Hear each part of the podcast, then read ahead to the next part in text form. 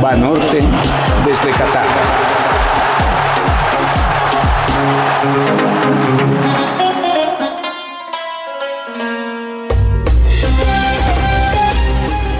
Seis estadios de la Copa del Mundo han cerrado ya sus puertas.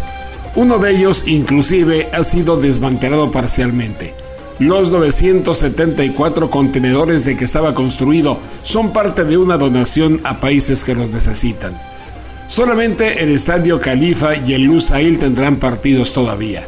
Los últimos de un mundial fantástico, empezando por la arquitectura que puso a disposición del fútbol.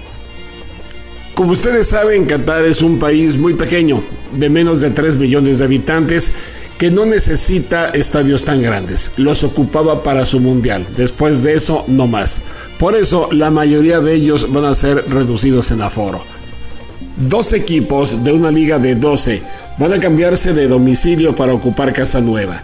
El club Al Rayyan, ocho veces campeón de la Stars League de Qatar, va a jugar ahora en el Ahmad bin Ali y el Al Bakra, con apenas dos títulos, tendrá su sede en el Al Janub. El Jalifa, que es el único estadio que no se construyó específicamente para el Mundial y que data de 1976, fue totalmente remodelado para la Copa del Mundo. Está prácticamente nuevo pese a su edad. Se va a mantener como sede de la selección de Qatar. Va a seguir siendo su casa.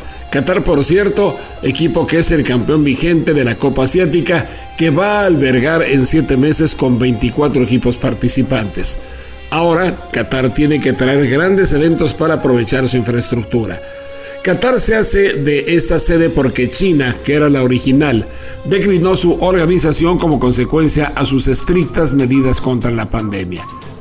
Este certamen se va a añadir a la historia del Jalifa que ya en otras ocasiones ha sido sede de grandes eventos como la Copa del Golfo, el Mundial de Clubes de la FIFA y también un Mundial de Atletismo. El promedio de reducción de capacidad de los estadios para 40.000 aficionados, que son la mayoría de ellos, será de la mitad, es decir, quedarán en 20.000. Eh, nos podremos preguntar qué va a pasar con ellos. Bueno, en algunos casos ya lo dijimos. Vamos con algunos otros.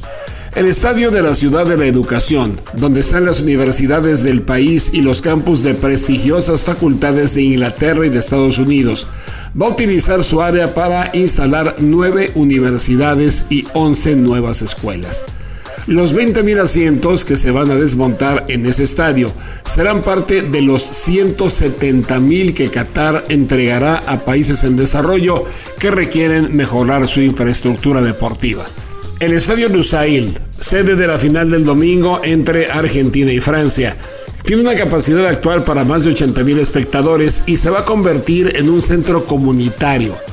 ¿Qué va a tener ese centro comunitario? Pues tendrá viviendas, negocios, escuelas, cafés y clínicas médicas. Va a mantener su espectacular fachada dorada, que asemeja la canasta en que los recolectores de perlas las guardaban. Algo parecido va a ocurrir con el Al Bayt, el que representa, por si no lo ubican, una carpa beduina y que es el más lejano al centro de Doha. Su tribuna superior será retirada y se va a construir en su lugar un hotel de cinco estrellas lujosísimo, un centro comercial de primera y un hospital de medicina deportiva.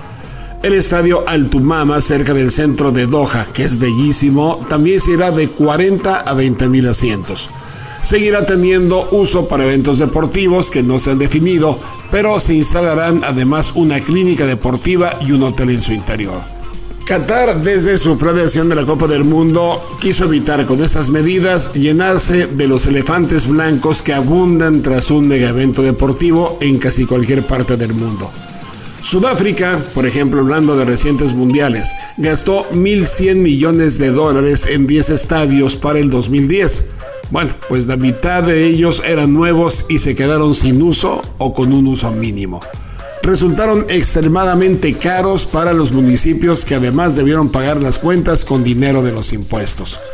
Brasil, otro ejemplo, en 2014 gastó casi 4 mil millones de dólares en construcciones y renovaciones para ese Mundial del 14. Cuatro ciudades brasileñas se quedaron con estadios poco utilizados, como el Mané Garrincha de Brasilia, de 550 millones de dólares. No hay equipo, no hay gente que vaya, por lo tanto, a ver un espectáculo. tiene el récord de haber jugado un partido después del Mundial con 400 espectadores en la tribuna. Otro ejemplo es el de la Arena Pernambuco de Recife. Para 40.000 espectadores no tiene equipo propio y prácticamente no se está utilizando. Así que Qatar, desde su concepción, desde que obtiene la sede para la Copa del Mundo y empieza a realizar los planos, piensa qué es lo que pasará con todas sus obras de infraestructura. Y a fin de cuentas ha logrado algo que parece demagogia, pero que está siendo una realidad, obras de beneficio social. Otras historias.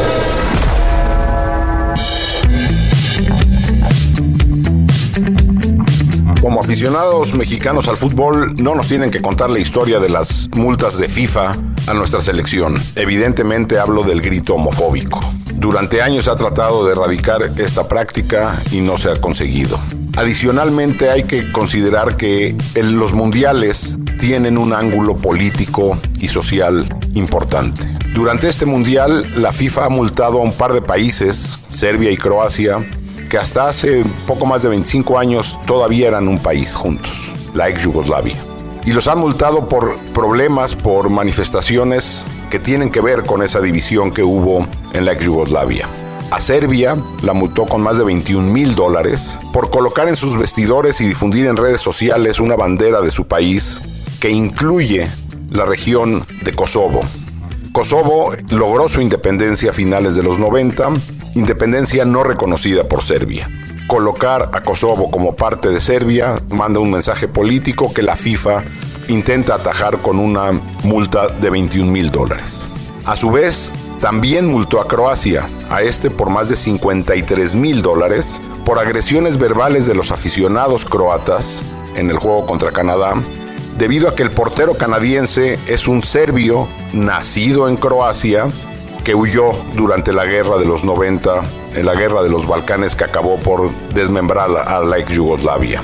Entonces tenemos dos casos que en que la FIFA multa a selecciones de la ex Yugoslavia por conflictos no resueltos desde lo social en el desmembramiento de este país europeo. Serbia que continúa reivindicando la región de Kosovo y Croacia que mantiene esta agresión contra serbios nacidos en su territorio. La FIFA tendría que generar más difusión de estas multas y asumir de esta manera su responsabilidad social y política. ¿Ya tienes en la mano tu tarjeta de crédito de selección nacional de Banorte? Te ofrece un montón de ventajas. Llévate, por ejemplo, la playera de la selección nacional utilizando tu tarjeta. Hay recompensas con artículos oficiales y experiencias inolvidables. Seis meses sin intereses en tus compras. Pídela ya, si es que no la tienes. Solicítala en tu sucursal, Banorte Móvil o banorte.com.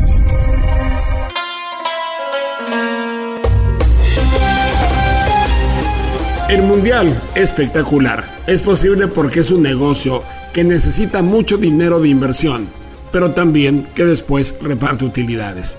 ¿Cuánto ganará el campeón, además de la gloria deportiva, el próximo domingo? Bueno, la FIFA es una máquina de hacer dinero, lo hace muy bien, y aún en tiempos de crisis como los actuales, se las arregla para incrementar los premios cada vez que se juega una nueva Copa del Mundo, un nuevo Mundial, una bolsa más interesante. Terminando el Mundial de Qatar, se pondrá a hacer cheques y transferencias bancarias por un total de 412 millones de euros. Estos son para repartir a los 32 países participantes vía su Federación de Fútbol. Esa cantidad es mejor que la de Rusia 2018, la supera por 96 millones de euros. El ganador de la final, ¿cuánto se lleva? Un total de 40 millones de euros, siendo que Francia ingresó 32 hace cuatro años tras ganarle la final a Croacia. El subcampeón se llevará 28 millones. En el caso de Francia particularmente hay datos más precisos de lo que va a hacer con ese dinero con todas las primas por participación añadidas al desempeño deportivo y otros rubros, podría sumar 101 millones de euros. La costumbre en Francia dice que el 30% de esa cantidad se reparte entre los jugadores y los miembros del cuerpo técnico. Por lo tanto, cada quien recibiría unos 400 mil euros. Si no ganaran la final, el premio individual sería de 295 mil. Esto quiere decir, sin ánimo de hacer los líos con tanto número, que la diferencia entre la victoria y la derrota le significa a cada uno de ellos, jugadores y cuerpo técnico, 105 mil euros de más o de menos. Aparte de esta bolsa, hay otra para los equipos que prestan jugadores a las selecciones nacionales. La FIFA da un premio de 10 mil dólares diarios por cada elemento que tiene convocado a la selección de su país, jueguen o no. Por lo tanto, cuantos más días se mantengan en competencia, lógicamente los clubes reciben una mayor cantidad. Lo que hace cada federación con el monto que recibe queda a su entero criterio. Francia, ya lo anunció, suele invertir esos premios en sus categorías formativas. Sabemos que los franceses son unos eh, de los mejores creadores de talento en el fútbol de Europa desde hace muchos años, cuando preparaban el Mundial de 1998, impusieron mayores eh, recursos para el centro de formación de Clairefontaine, que es el nacimiento de muchos de los jugadores que hoy brillan en la selección de Francia, no únicamente a nivel mayor, sino también a niveles juveniles. Ahí piensa poner gran parte de ese dinero. En eso los franceses tienen un parecido con Argentina en la formación de futbolistas. Sin embargo, los métodos y las necesidades son distintas.